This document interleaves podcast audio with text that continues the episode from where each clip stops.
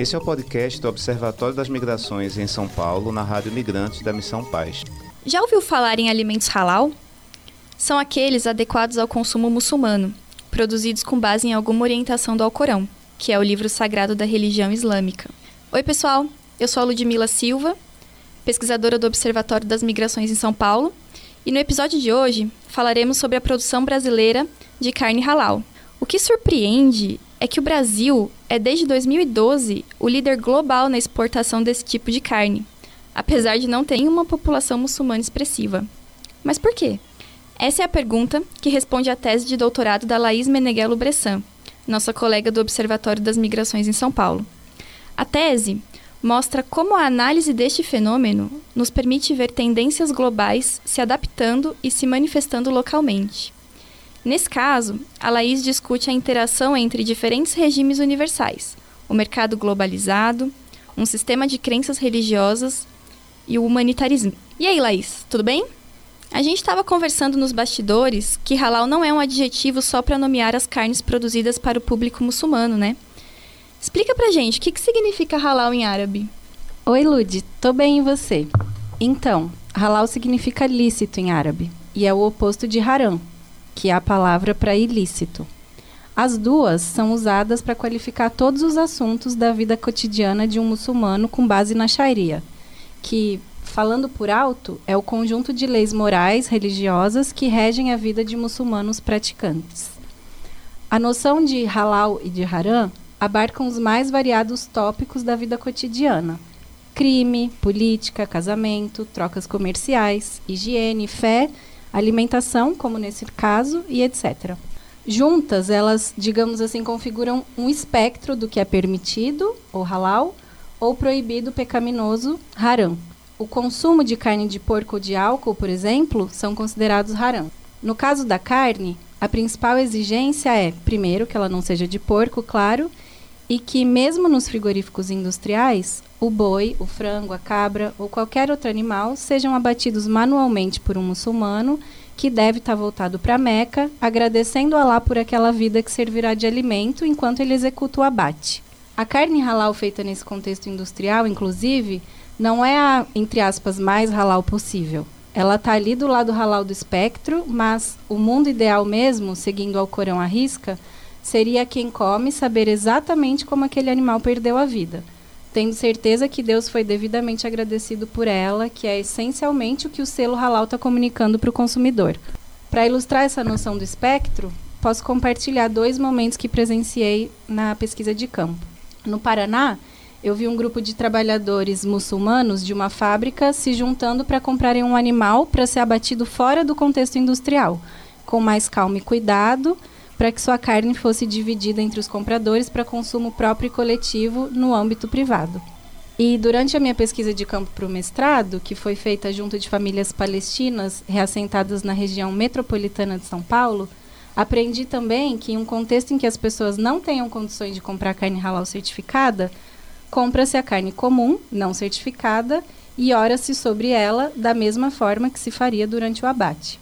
O Alcorão, inclusive, afirma que Deus perdoará o não cumprimento dos preceitos em caso de necessidade. Aliás, é interessante frisar que Deus e Alá são a mesma entidade, né? Sim, Alá traduzido é Deus. As três religiões abrâmicas, que são o cristianismo, o judaísmo e o islamismo, são as únicas religiões monoteístas, têm a mesma origem e compartilham o mesmo Deus. Nossa, super interessante. Mas como que o Brasil se tornou o maior exportador de carne halal no mundo? É, foi em 2012 que o Brasil assumiu essa posição. 38% da oferta global desse tipo de produto que circulou no mundo naquele ano saiu daqui. Os números hoje seguem parecidos, em torno dos 40%. Uma resposta completa para essa pergunta precisa abarcar diferentes fatores relevantes: abundância de terra e água no país, incentivos governamentais para o desenvolvimento do agronegócio nacional. E só esse ponto abriria um parêntese enorme sobre o lugar do Brasil na ordem mundial, modelos, entre aspas, bem-sucedidos de agricultura intensiva, etc. Mas o nosso interesse aqui é outro. Embora os fatores que eu acabei de citar expliquem o papel de liderança do Brasil na indústria avícola como um todo, um único ator, que é muito invisibilizado, sustenta a narrativa islâmica que permite que a commodity seja certificada como halal. E a gente está falando do sangrador muçulmano. É fundamental entender a existência dele nessa cadeia. O Brasil se apropriou da via humanitária para garantir a perenidade no suprimento de força de trabalho muçulmano para o abate halal.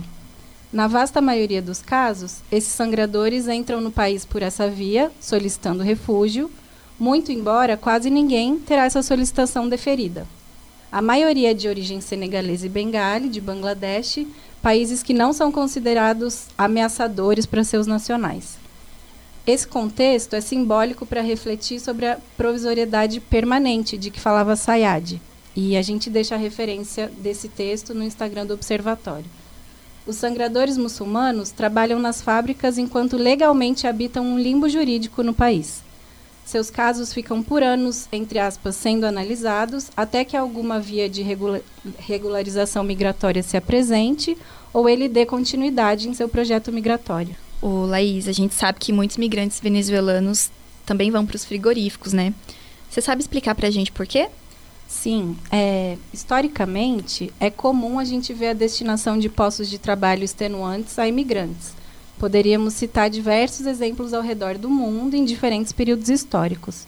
No Brasil, especificamente, os setores que atualmente mais empregam migrantes são a costura, a construção civil e os frigoríficos mas o recrutamento massivo de imigrantes em frigoríficos brasileiros é um fenômeno um pouco mais recente, que inclusive se relaciona com o tema desse episódio. Durante a minha pesquisa de campo, entrevistei algumas representantes de uma grande corporação do ramo da carne e elas me disseram que no Brasil, o que, entre aspas, abriu os olhos da indústria para o bom negócio que seria a contratação de imigrantes para exercer diversas funções nessa fábrica foi justamente a necessidade de alocação de pessoas muçulmanas na sangria por conta do abate halal. Depois da indústria agropecuária nacional identificar os fluxos migratórios enquanto fontes de potencial contingente dessa força de trabalho, a presença de imigrantes para a execução de diversas tarefas em frigorífico aumentou exponencialmente. Inicialmente se alimentando do fluxo migratório haitiano para o Brasil e atualmente do venezuelano. E a gente podia fazer um episódio só sobre isso, né? Ah, sim, com certeza. A discussão sobre esses efeitos colaterais do humanitarismo no Brasil e no mundo, né, precisa ser mais discutida e divulgada. Em breve, a gente vai ter colegas aqui do Observatório trazendo diferentes reflexões sobre esse link entre integração laboral e humanitarismo. Bom, Laís, te agradeço muito. Te passo a palavra para a gente encerrar. Obrigada, Lude. É, bom, para concluir, só reforçar que a etnografia que eu produzi analisa esse fenômeno, focando na intersecção aqui no Brasil da esfera religiosa com a econômica e a humanitária, que juntas alimentam de forma muito eficiente esse nexo global da carne halal. A indústria nacional da carne capitaliza com sucesso do aparato humanitário no país, uma vez que a ausência de uma população muçulmana significativa levou a indústria a empregar, sobretudo, solicitantes de refúgio muçulmanos para executar a tarefa de abater animais. E eu finalizo com um chamado para reflexão e debate, estando aberta para continuá-lo lá no nosso Instagram. Vocês já pararam para pensar de que formas o humanitarismo serve o capitalismo? Este podcast foi produzido pela equipe do Observatório das Migrações em São Paulo, em parceria com a Rádio Migrantes da Missão Paz. Sigam a gente no Instagram, arroba Observatório das Migrações SP. Migrações sem tio e sem cedilha, hein?